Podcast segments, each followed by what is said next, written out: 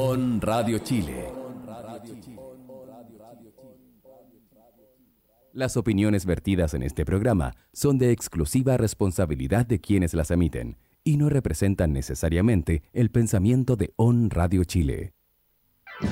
Ya comienza un nuevo capítulo de Agenda Global, donde cada semana nos encontramos con Eduardo Verdugo para comentar todo el acontecer político, tanto nacional como internacional, que forma parte de la palestra pública.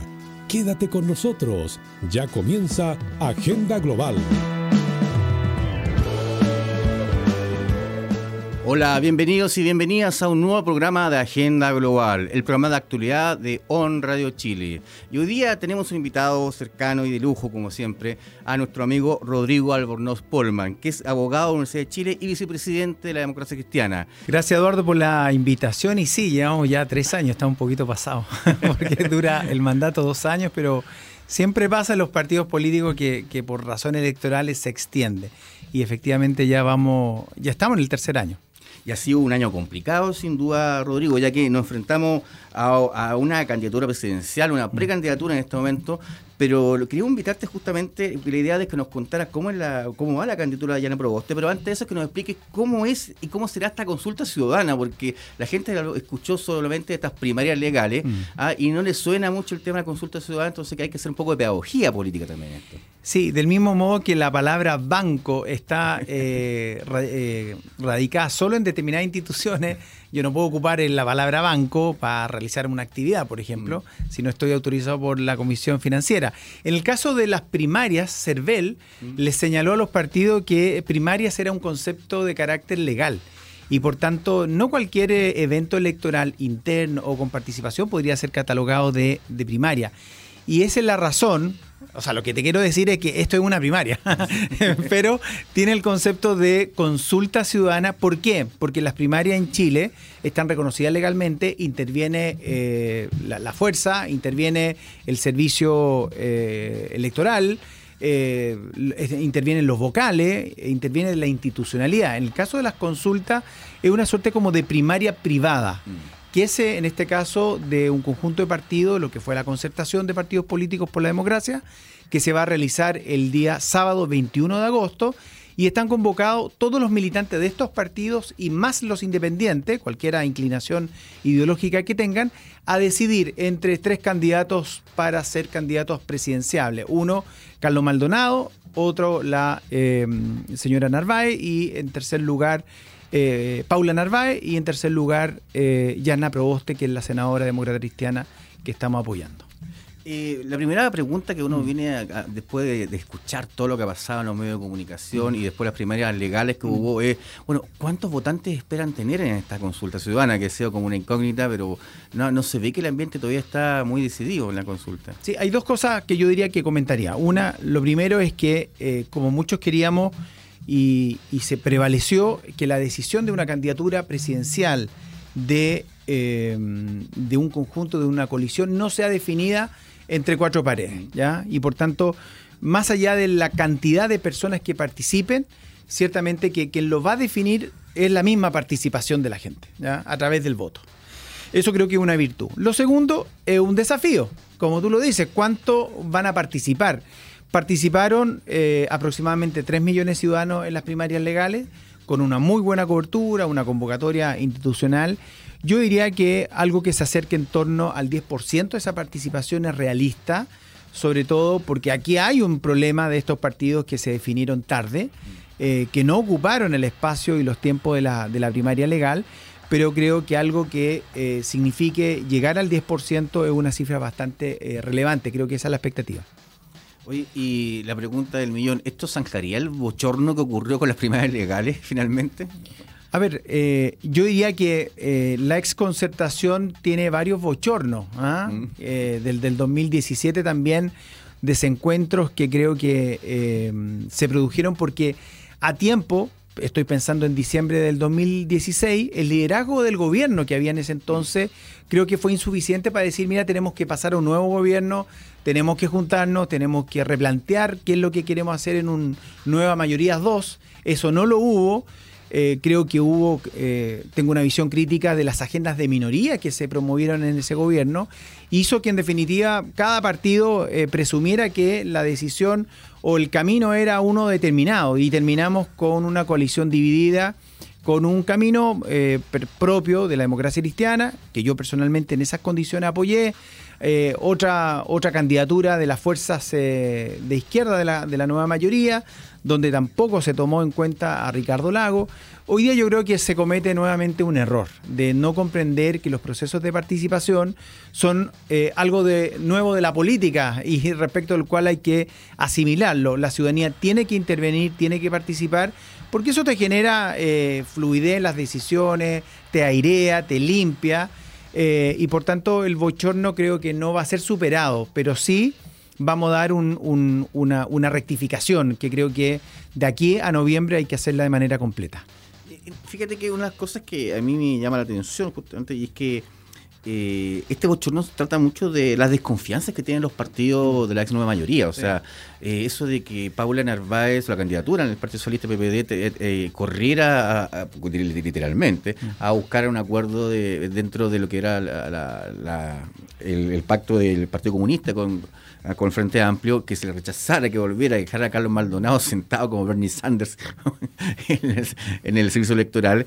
Me dice, bueno, ¿Qué, ¿qué, solidez tendrá este pacto? ¿Volvemos a un pacto electoral o, solo, a un programa de gobierno realmente? No tenemos gobierno, eh, no tenemos gobierno si no hay un programa. Eh, y hoy día no existe un programa. Yo lo que creo que nos acercan cierto etos, cierta experiencia, ciertas mínimas confianzas pero prevalecen más bien las desconfianzas. Y yo creo que esa desconfianza tienen que ver cómo afrontar el nuevo eh, momento que estamos viviendo en la política nacional. Y en ese sentido creo que los desvarios de, de, un, partido socialista que no sabe si eh, consolidar un camino de centro-izquierda o tratar de ser puente con la DC y con el Frente Amplio y a última hora tratar de ir con el Partido Comunista y, y el Frente Amplio dejando de lado la democracia cristiana creo que fue un factor más o menos determinante en este desorden, en este bochorno.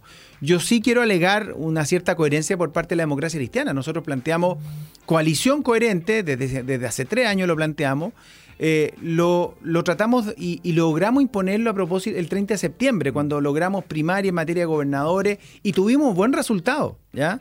Eh, y el segundo componente estaba ahí, la participación ciudadana y ocupar el sistema de participación que lo da la primaria legal.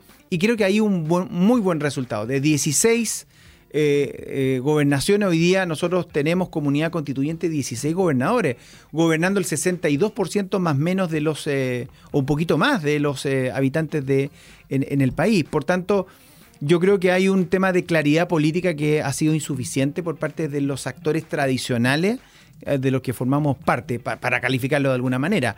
No significa que seamos eternamente tradicionales, pero eh, cuando uno se renueva o, se es resiliente, tiene que tener una capacidad de darse cuenta, de tomar definiciones, eh, de tomar estrategias y ser asertivo en ello. Creo que no lo hemos sido. Fíjate que tú dijiste algo eh, clarísimo, el tema de la renovación de los partidos políticos y esta cosa es fundamental. cuando uno ve la elección, la mega elección justamente que ocurrió con el tema de, los convencionales, alcaldes, concejales y gobernadores, uno saca el cálculo, creo, a la nueva mayor, a la, nueva a la unidad constituyente le fue bien pero en el caso del, caso estrictamente de lo que son los constituyentes, ah, eh, le fue mal y específicamente el desastre fue la democracia cristiana. Uno podría decir, mirando los candidatos, es que hubo un error estratégico de no mirar lo que quería la ciudadanía y, irse con los mismos de siempre. Sí, hubo un error estratégico, pero de otra, de otro, en otro sentido, eh, no era llegar. Yo creo que la democracia cristiana no operó con convicción eh, el proceso constituyente, ¿ya? Eh, hay que decir también que nosotros siempre hemos empujado, esta nuestra historia, eh, los procesos constituyentes, como que llegamos y nos agarramos del discurso de Frey en agosto del 1980 que pidió una asamblea constituyente para legitimar nuestra posición. Pero en la medida que avanzamos en los gobiernos de la concertación y la nueva mayoría, mm, eh, fuimos dejando de lado eso, ya entendiendo que el cambio de constitución, el cambio de las reglas del juego debiesen cambiarse de manera mm, participativa, de una manera más radical la fuimos dejando de lado, ¿ya? Y en ese sentido creo que se notó. La democracia cristiana obtuvo 700.000 votos en materia de concejales, mm. pero 200.000 en materia constituyente. Hay un desajuste. Es decir, un partido que no asimila todos los fenómenos políticos. El fenómeno territorial lo hace con buena cantidad de concejales, una buena cantidad de alcaldes, mantiene su posición, pierde algo de votación, pero en materia constituyente no logra representarle a la ciudadanía este nuevo periodo. Por tanto, la razón estrategia yo diría que es más bien, eh, o, el error que hubo, es no comprender y no asimilar la importancia que tenía el proceso constituyente para la sociedad, que pide nueva regla, que pide como un nuevo amanecer. Eh, y yo creo que ahí hay un déficit de convicción por parte de la democracia cristiana, más allá de candidatos, más allá si hizo buena campaña no. Creo que la democracia cristiana a veces eh, en esto se encerró en solo en sumarse a una ola y no a identificar una, identidad o identificar una, una, propuesta propia eh, que le permitiera a la, a la gente también optar entre muchas alternativas. Hay que recordar también que la ciudadanía participó en un orden del 41%. Es decir, hay un muy buen, una muy buena cantidad de personas que hoy día no se sienten citados a, convocar, a votar. Por tanto, creo que la democracia cristiana ahí perdió una, una, oportunidad. Pero el resultado es ciertamente que no es, eh, no es muy buen resultado. Sin duda. Sin duda. Fíjate, una, una eh, a mí en la mañana, bueno, en mi calidad de, académico me tocó estar en una comisión de, una, de una alumna que presentaba un trabajo, una tesina muy interesante sobre los candidatos a electos y no mm. electos que tenían que presentaban eh, método de, democracia directa como opción mm. a nivel de la constituyente y después para la constitución. Y decía, claro, se presentaron se presentaron error, en el caso, error del 60% de esos de los candidatos, todos los candidatos mm. constituyentes tenían, hablaban algo justamente sobre mecanismos de democracia directa, en el caso de la constituyente o, o afuera. De esos, de los que electos, el 80% tenía un presentaba mecanismos de democracia directa. Y lo que me llamó la atención que los que no tenían, o los candidatos que no tenían eh, propuestas sobre método de democracia directa, eran la derecha y la DC. Mm. Sí, e, es lo que te digo. Yo lo que creo es que eh, la democracia cristiana tuvo el error de traspasar a, a, a la cancha de la constituyente lo que se juega en la elección presidencial o en la elección de cualquier eh, elección eh, política. Esto era distinto, por tanto, eh, había que hablar de manera mucho más asertiva de las nuevas reglas del juego. ¿ya? aquí hay, efectivamente, en toda elección hay una, hay una oportunidad para innovar, para intentar dialogar, para abrir la discusión. Y en eso creo que la democracia cristiana se restringió. ¿ya? ¿Por qué? Porque teníamos supuestamente un documento, una propuesta que lo habíamos discutido hace alguno, algún tiempo, la, casa de todo, pero eso como que nos limitó, eh, nos limitó a decirle a la ciudadanía, volvamos a conversar, partamos, partamos de nuevo a conversar. Podemos llegar a lo mismo o algo parecido, porque hay cuestiones ciertamente que tienen nuestra institucionalidad, tienen nuestra historia relevante, que hay que rescatar, que hay que nuevamente colocarla sobre la mesa pero creo que esa apertura a la conversación, a, la, a, la, eh, a lo nuevo, nosotros no, lo, no, fuimos capaces de hacerlo. Y en ese sentido creo que eh, esa incapacidad también tú la puedes tener en materia presidencial si no eres capaz de abordar el nuevo ciclo. El nuevo ciclo no está, a mi juicio, determinado solamente por lo nuevo, sino que por todos aquellos nuevos y viejos que se puedan eh, sintonizar con, esa exigencia que tiene hoy día la ciudadanía. ¿Qué es lo que quiere la ciudadanía? En mi opinión, es volvamos a discutir todo, ¿ya? Yo creo que en eso le faltó a la democracia cristiana confianza eh, en lo que siempre dice, por la confianza en el pueblo. Y yo creo que uno tiene que confiar si las discusiones son razonables. Eh, nadie va a terminar pidiendo o concluyendo cuestiones irreales. Eh, siempre hay extremismo, pero creo que la discusión debió haberse abierto en nuestra metodología de campaña y no lo hicimos. Y en ese sentido, tú lo, tú lo dices, o sea, al final pareciera que la democracia cristiana se está escuchando más hacia adentro que hacia afuera. Sin duda, pues la cultura, eh, esto se llama la hacer campaña en los WhatsApp internos. Eh, y en eso está muy reducido la democracia A cristiana. nivel comunicación se llama, es. se llama las burbujas. Así es. Ah, justamente las burbujas que están ahí y las cámaras de eco, porque en el fondo son cámaras de eco que uno en todas las redes sociales se junta con los mismos amigos y están todos de acuerdo y dicen que tienen la verdad. Claro. Entonces está muy estudiado desde los años 60, 70, pero parece que no hay un especialista en el tema en, en la, en la democracia cristiana. Así es. y Rodrigo, te está, te- ya te había planteado una pregunta con respecto a la candidatura de la senadora Yana Proboste ah, y cómo se gestó. Y estoy pensando porque una grandes críticas de la sociedad, y bueno, que fue parte del estallido social, decía, bueno, que fueron 30 años. Y Mm. pareciera que eh, eso afecta o afectaría la candidatura de la senadora Proboste, porque es parte de los 30 años. A ver, yo tengo la impresión que aquellos que. eh, yo hablo más de los 20 años, eh, entre el 90 y el, los 20 y, y el 2010. Yo creo que hay, hay tres gobiernos ahí que me interpretan plenamente y que creo que, que impactaron fuertemente en el progreso y el desarrollo de la familia chilena y que eh, fue abordado sobre la base también de ciertos factores eh, de la cancha. ¿ah? Eh, senadores designados, senadores la bancada militar, el COSENA, que solo dejó el 2005 de tener esta facultad de hacer presente al presidente de la República cualquier cosa que quisiera. Tribunal Constitucional, los quórums, la- el, el marco referencial de la Constitución. Por tanto, a pesar de todo aquello, yo diría que, y, está establecido, que esos 20 años son 20 años de, eh, de mucho progreso, de mucho cambio. Ahora, como toda sociedad, como todo grupo familiar, toda, comunidad, uno se hace también la reflexión si después de un determinado tiempo tenemos que seguir igual o hay cosas que mejorar. Y creo que eso es lo que se vivió entre eh, el, el año 2019. Y en eso la democracia cristiana, eh, y hay una, una, una exconcertación que no tuvo la capacidad, en mi opinión, de, de hacer el punto, ¿ya? de tener aplomo y de, eh, de no permitir o confrontar el discurso, el discurso eslogan o la simplificación de la política que uno distingue entre, o, la, o la cultura binaria, digamos, entre negro y blanco, todo fue malo, todo fue bueno. Y, y así no es, no son las cosas, así no lo siento yo. Y en eso creo que perdimos tiempo, porque efectivamente creo que uno puede tener una, una visión distinta hacia el futuro de qué hacer, de cuál receta aplicar, de qué cambios eh, realizar, pero eso no es contradictorio con valorizar y decir, mira, lo que se hizo fue lo correcto, lo que hubo, y al final del día eh, la realidad sí te lo indica, ¿ya? Eh, y, y- y eso pasa en términos personales, en términos de familia y como país. Chile, cuando dice queremos nuevo Chile, eh, yo lo entiendo cuando eh, que se quiere en definitiva mejorar, se- eh, hacer modificaciones que nos han hecho, transformaciones que estas generaciones actualmente eh, se tienen. Pero eh, uno nunca parte de cero, ¿ya? uno nunca parte de, de la nada. Y en ese sentido creo que eh, la cultura concertacionista no fue capaz o no tuvo el aplomo para hacer el punto y llega tarde, ¿ya? Yo sí veo a una Yarna Proboste haciéndolo, diciendo, mira, eh, es- esos llamados 30 años, si hubo progreso, si hubo cambio, hoy día son las transformaciones distintas. Yo creo que una, compre- una comprensión holística eh, e histórica de lo que es Chile, Chile que se construye no desde el año eh, 90, sino que se construye de 1810 o se construye desde antes.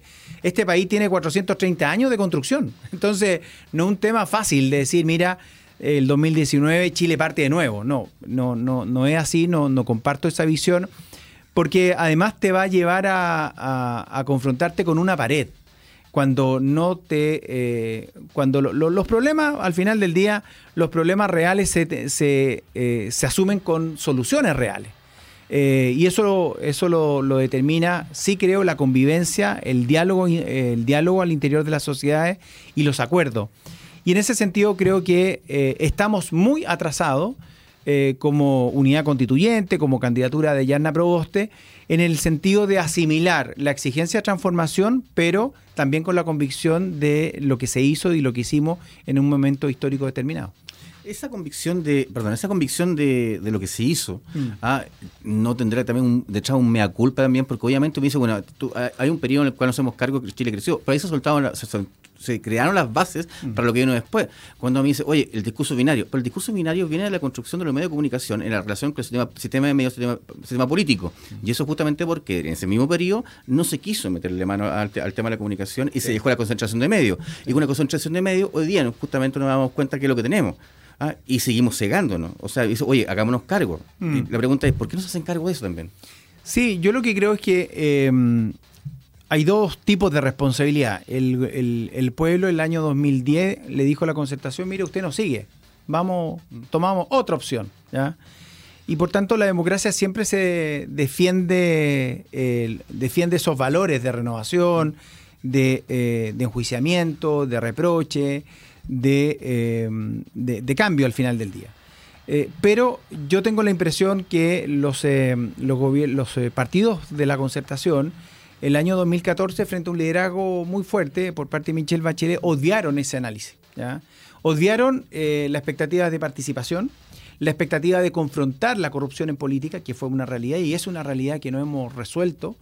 Eh, el afán también de, participación, el tema corrupción, el tema participación. Eh, y creo que esas temáticas. Ah, y lo, cuarto, lo, temático, lo programático, el, abrirse a nuevos temas. No solo estamos en democracia para eh, hablar sobre mayor crecimiento y mayor distribución, sino que también hay temas de inclusión, temas de convivencia, de recursos, de recursos naturales, eh, de territorio, de feminismo. Por tanto, la, pluralidad de nuestra democracia tiene ese desafío de abrirse a muchos más temas. ¿ya? No hay solo uno o dos temas, no me diferencio de otros solo por pedir crecimiento y pedir reformas sociales, eh, o, el otro solo pedir crecimiento, sino que también hay que abordar eh, muchas temáticas que la ciudadanía está, está planteando, está visibilizando. Eso no significa perder la unidad nacional o perder el sentido de la convivencia unitaria, pacífica.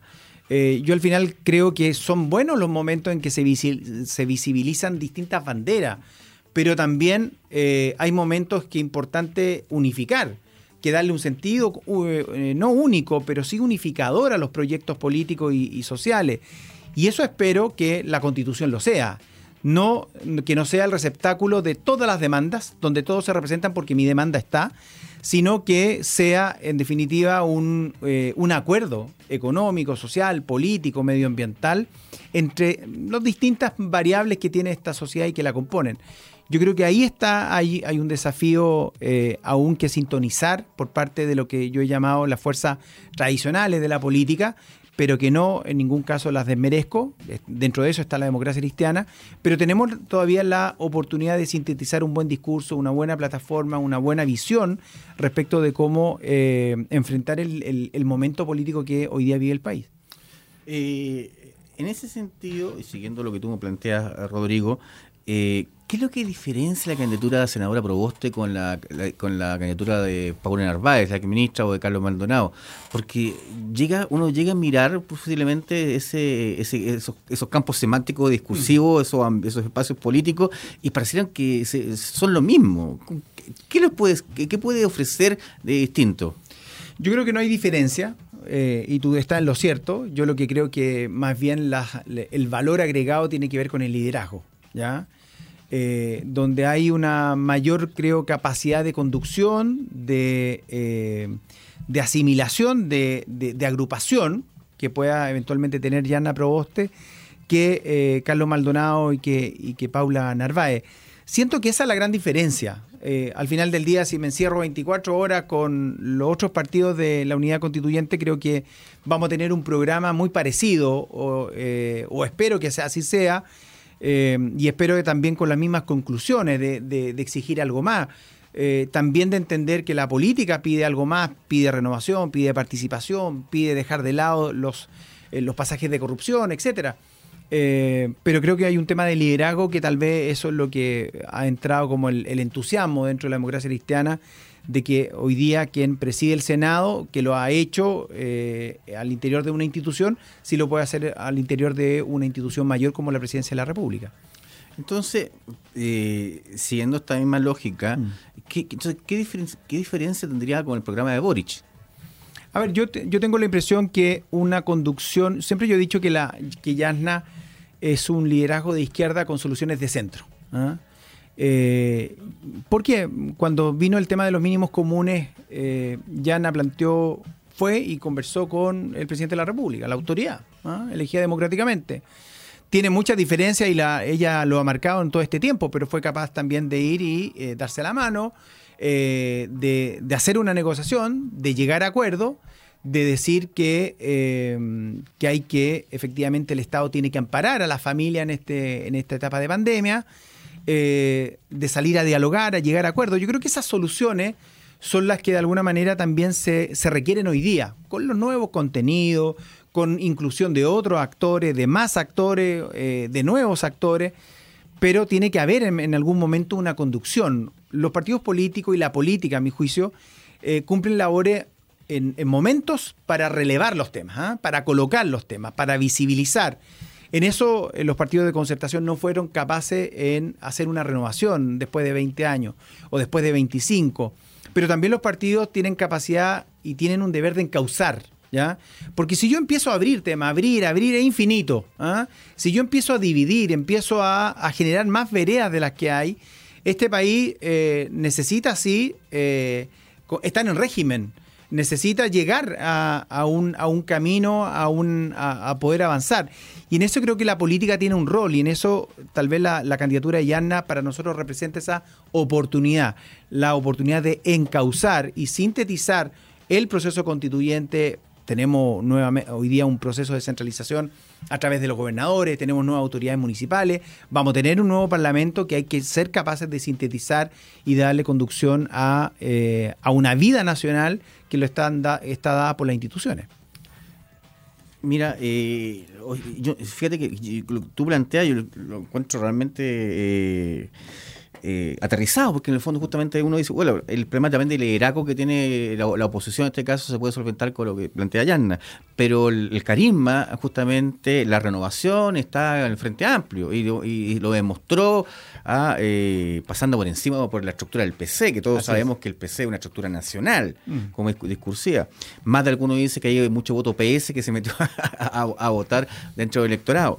Por eso mi, mi punto es, bueno, si el, dentro de la unidad constituyente, la gran diferencia es el liderazgo de Yanna, pero si con Boric justamente al otro lado, la diferencia no pasa por el liderazgo, porque obviamente tiene mucho más acá, pero sí tiene mucho más legitimidad, o sea, se ha legitimado mucho más ¿ah? en el, Boric, no que sea un mejor líder, se ha legitimado más ¿ah? en, el, proceso. Entonces, al final, volvemos al tema. El gran problema de la unidad constituyente es que los liderazgos, los liderazgos no, están, no, están legitimados. Y uno puede decir, bueno, ¿por qué? Porque la gente dice, ok, pero yo, puedo creerle al partido, puedo creerle a la unidad constituyente, pero los liderazgos han sido un desastre. Han sido egoístas, han pasado por el tema de corrupción. Ah, cuando no me gusta me voy, cuando estoy... ¿Qué pasa? Mira, yo creo que más allá del programa, creo que pasa por lo que, eh, lo que he dicho y también lo que tú ratificas. Yo diría que eh, Yana eh, es el valor. ¿ah? Cuando tú me preguntas cuál es la diferencia, creo que es el valor. Si me quedo solo en eso, para, nada. ¿ya? Yo necesito también una presidenta de la República que entienda que la participación y que la política requiere participación. Eh, que los procesos de, eh, de, levantamiento de propuestas, de soluciones, tenga ahí un rol. ¿ya? Eh, que los casos de corrupción fue una realidad para los partidos de la concertación, de los personajes de los partidos de la concertación, que militan en los partidos de la concertación y que no hemos dicho, el, no hemos marcado el antes y el después, ¿eh? no lo hemos expulsado, por así decirlo. Eh, y lo tercero, tiene que haber un empuje a la renovación partidaria, a la renovación de la política.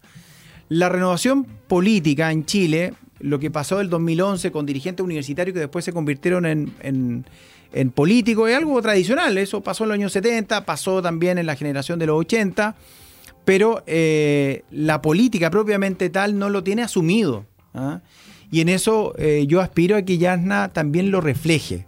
No solo con caras nuevas, que a veces son funcionarios de siempre, sino que también personas nuevas y gente joven. Y creo que ahí tenemos un déficit eh, notable. Por tanto, cuando destaco el valor no significa que es lo único, no basta. Tú tienes razón. Boric tiene ese valor. ¿Ah? Un ex dirigente universitario que ha estado en el, proceso, ha estado en eventos en hito histórico como el acuerdo del 15 de noviembre del año 2019, participó en una primaria tú tienes razón, yo creo que el Partido Comunista, algo más tradicional que el Partido Comunista no existe, digamos, y por tanto eh, creo que hay una clara señal. Y por tanto no se requiere solo eh, liderazgo, yo creo que es el punto de partida de Yasna, se requiere renovar a los actores políticos, renovar las prácticas políticas, eh, abrirse a los grandes temas y a los nuevos temas que plantea la sociedad, sobre todo el, medio ambiente, la situación de los territorios. Y, eh, ahí hay un desafío. Cada candidatura tendrá sus déficits y sus valores. La democracia cristiana cree que la candidatura Yanna parte con una clara eh, capacidad de liderazgo y creo que esa es una virtud que no debe solo bastarnos aquello, pero eh, hay cuestiones que de aquí a noviembre ciertamente que la vamos a lograr. ¿Cómo esperan que nos pueda ir ahí o los pueda ir ahí la elección? Digamos, ahí en primera vuelta, llegamos a primera vuelta después de la consulta ciudadana o la pregunta del millón, ¿vamos a segunda vuelta? Sería especular. Yo sí creo que para poder tener un resultado, cuál es que pasar a la segunda vuelta, eh, uno tiene que hacer dos cosas. Uno, no dejar de ser lo que uno es. Y segundo, dejar de ser tradicional. Eh, yo creo que ahí en esa, en esa síntesis está la, clave. Eh, creo que también hay que tener la soltura, la flexibilidad, la apertura para, para convocar a más gente Creo que hay mucho, mucha juventud que eh, hoy día quiere buscar un espacio, mm. que siente que no hay también espacios de participación eh, o espacios de representatividad. Eh, y en eso creo que, hay, mucho tiempo aún, hay una oportunidad, creo hay un cierto grado de, no, no merezco en ningún caso a, Boric ni a Sichel, pero sí creo que la capacidad de gobierno de Boric es bastante mínima. Eh, creo que su visión programática hoy día eh, está muy en la indefinición a partir del, eh, de la fusión con, lo que, con lo que es el aporte de, de Jadwe. Creo que ahí hay una... están haciendo un nuevo programa y por tanto creo que todo lo que avanzaron es un punto de partida, pero creo que también va a generar algunos riesgos para, para lo que él pueda proponer. Eh, y Sichel, yo eh, tengo una buena opinión personal de él, lo conocí, fue militante de la democracia cristiana, pero sí creo que él representa lo que ha sido el fracaso de los últimos cuatro años, digamos. Un gobierno que, más allá de la, del, resultado del manejo de la pandemia, que creo que estamos saliendo bien como país, creo que en lo político es un, gobierno eh, y una alianza bastante mezquina de no entender que la política tiene un rol de asimilar la exigencia de la ciudadanía y eso pasa por no eh, a fuerza eh, a todo evento imponer una, agenda propia, una agenda que siempre es parcial. Creo que eh, es el, gran déficit que tiene la coalición y la candidatura de Sichel, que sea lo que es, lo que es Piñera. y Piñera un liderazgo, yo diría que acotado a lo que son sus ideas, que no tiene claridad de, lo que, de, de los desafíos que tiene el país y que al final del día eh, lo, economicista es lo que se impone. No tengo que ir mucho más allá de la derecha para, encontrar esta crítica. Eh, hace, hace poco eh, muchos, algunos intelectuales de derecha han, planteado esta visión de la candidatura de Sichel, que en realidad representa más bien una visión empresarial, una visión de que solo a través de aumentar la producción o aumentar el empleo eventualmente se sale de lo que estamos yo creo que la complejidad de nuestra sociedad es mucho mayor, de mucha mayor riqueza, de muchas mayores oportunidades. Por tanto, cuando uno cree que los temas son unos y no varios, uno renuncia al diálogo, a la apertura, a la inclusión. Eh, yo sí creo que hay un espacio contundente, importante en el mundo que no ha participado actualmente ni en los procesos electorales ni en las primarias. Y creo que también hay un espacio abierto en lo programático, en lo discursivo, en los valores que se quieren proponer. No me basta, te lo había dicho, decir, mira, somos gobernabilidad y somos cambio. Eh, también tienen que dar espacio a renovación partidaria, tenemos que hacernos cargo de la rabia que tiene la ciudadanía con, eh, con la política. Hoy día los, constituyentes mm. cuando piden alimentos eh, son reprochados porque tal vez no por culpa de ellos, por, tal vez por culpa de una práctica política que viene en otras instituciones del Estado. Pero hay una sensibilidad que hay que tener y hay que dar respuesta y hay que dar ejemplo. Eh, y la participación de la ciudadanía, de la sociedad, de la descentralización, creo que son oportunidades que tenemos como, como partidos de centro y partidos de izquierda. Las últimas elecciones se han, eh, se han manejado con un padrón electoral que básicamente ha sido el mismo, ah, y que son los inscritos. Ah, eh, está ya en el Congreso y no sé si se va a aprobar o alcanza a aprobar, creo que es el voto obligatorio. Mm. Eso cambia completamente el escenario a nivel electoral. Mm. ¿Cómo lo ven ustedes? Eh, yo he preguntado esto, ¿qué significa? no, no sé qué significa. Algunos dicen que en el, en el no voto está el, eh, la persona más, eh, más moderada. Es una tesis. Otro que son las personas más individualistas. ¿ah? yo sí creo que más allá de, mirar por si es conveniente o no para mí, creo que tiene que haber un estándar de obligación ciudadana, de obligación de, aquel que habita este territorio, a lo menos que exprese su opinión, y una, y una opinión que es secreta, que es reservada, que es muy mínima, pero que sirve. Y en ese sentido creo que la obligatoriedad, espero que se logre eh, en términos legislativos. Ahí la diputada Joana Pérez eh, ha estado impulsando este, este proyecto. Eh, pero hay, yo diría que hay más bien una resistencia del mundo de la derecha de, de abrir esta, esta, esta exigencia, que no es más que ampliar la participación. Mm. ¿ya? El voto por distintas razones eh, es, eh, es de alguna manera puesto en duda o se le coloca barrera. Yo creo que la no obligatoriedad del, voto es una forma de ponerle barrera a la participación. Cuando coloco el local eh, de votación a 50 cuadras del domicilio de la persona, también.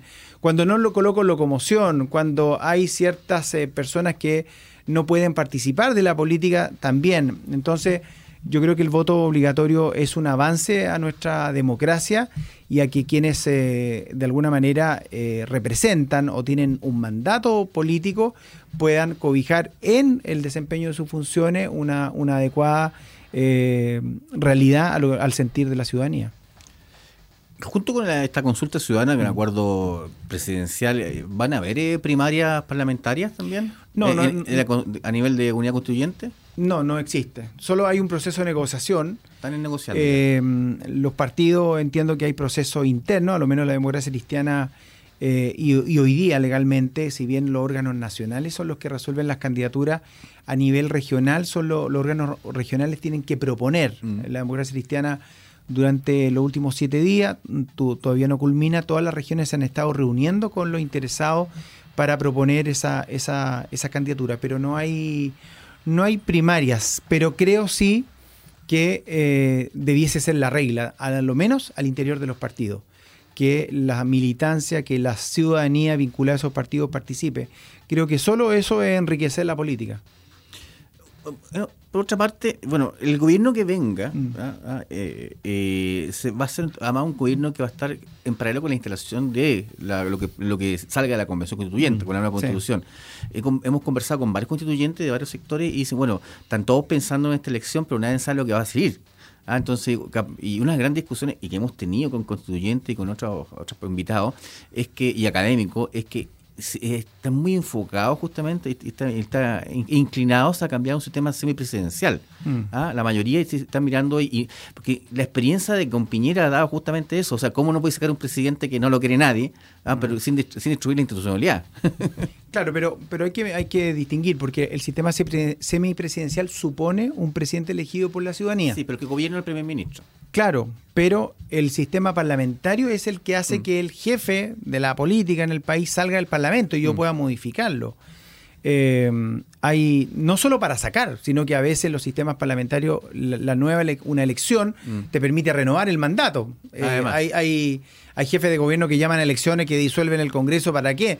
Para aumentar de parlamentario. Entonces, eh, sirve para, para actualizar la sensibilidad ciudadana. Yo creo en la figura del jefe de Estado, eh, la jefatura de Estado, yo la, yo la creo, digamos, ¿eh? porque al final del día creo que... Eh, ¿Jefe de Estado y jefe de gobierno al mismo tiempo? No, no, no necesariamente. Yo, yo sí creo que el sistema semipresidencial es un sistema posible.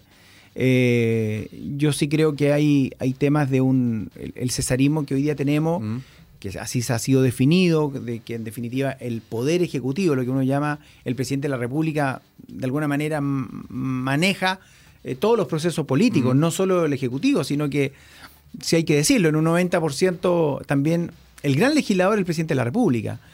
¿Por qué? Porque tiene iniciativa exclusiva, tiene derecho a veto, tiene eh, las restricciones presupuestarias para los proyectos de ley, etcétera.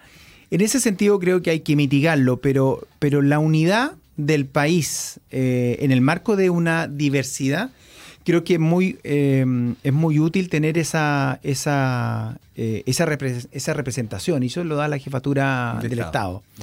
Yo sí creo que eso no, no, no es contradictorio con entender que la representatividad que tengan otras instituciones tiene que tener mayor fortaleza. Hoy día un parlamentario tiene poca incidencia en las decisiones financieras del Estado, mm.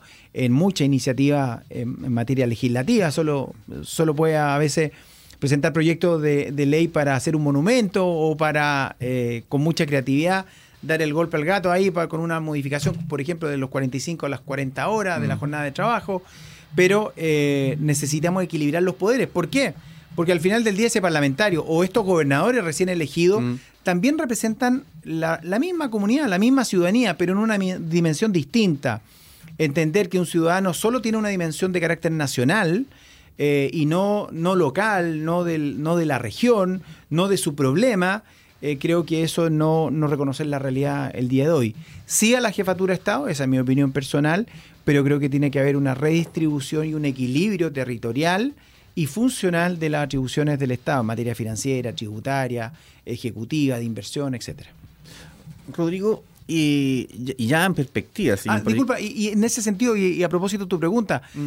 eh, en noviembre vamos a elegir un presidente o presidente de la República. Mm. Y por tanto va a tener un rol también en el proceso constituyente, no solo de aplicar un programa, sino que del mismo modo que esos constituyentes que fueron elegidos democráticamente, va a haber una autoridad que tiene toda la legitimidad popular. Mm.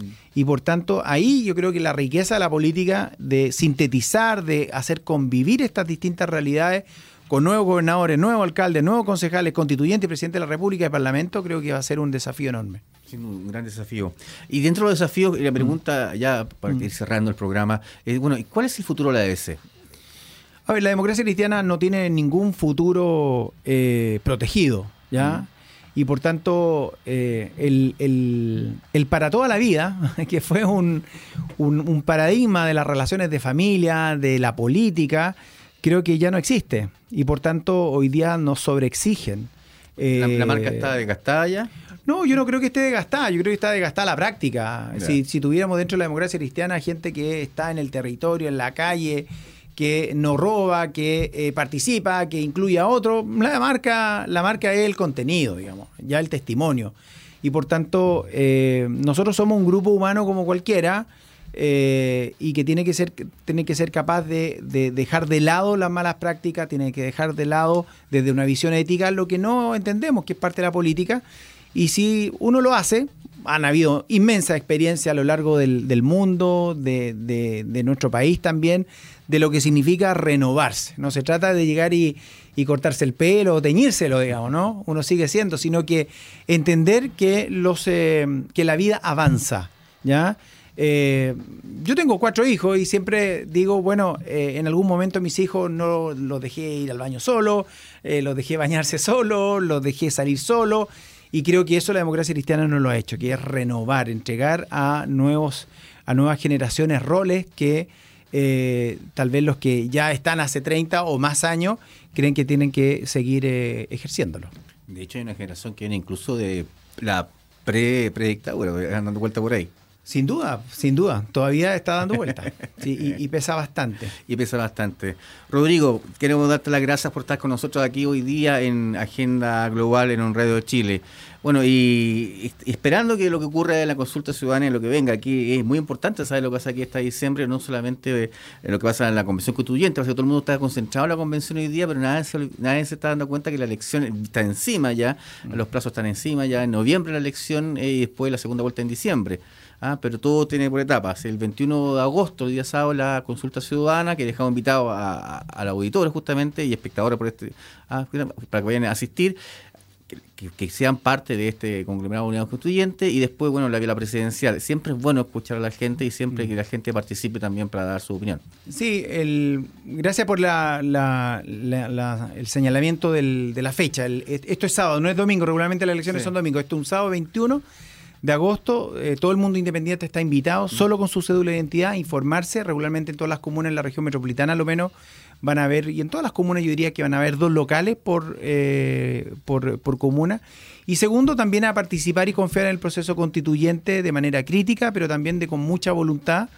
Eh, creo que ahí hay una tremenda oportunidad de tener grandes acuerdos de convivencia a lo largo de los próximos de los próximos años. Hay documentos que se han emitido, universidades, hace poco la Central Unitaria de Trabajadores, hace poco eh, estuve leyendo un documento de una de una experta en materia medioambiental. Creo que hay mucha riqueza de debate público que este proceso nos permite como ciudadanos participar, así que también un llamado a, cuidar este proceso, a mirarlo críticamente y también activamente como, como ciudadanos y ciudadanas de este país.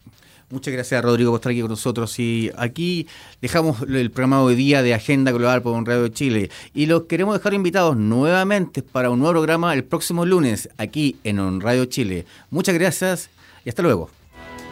Hasta aquí llegamos con Agenda Global. Si te perdiste el estreno de Agenda Global, no te preocupes. Este miércoles a las 10 de la mañana podrás escuchar su repetición para mantenerte al tanto de toda la actualidad política, nacional e internacional. Hasta la próxima.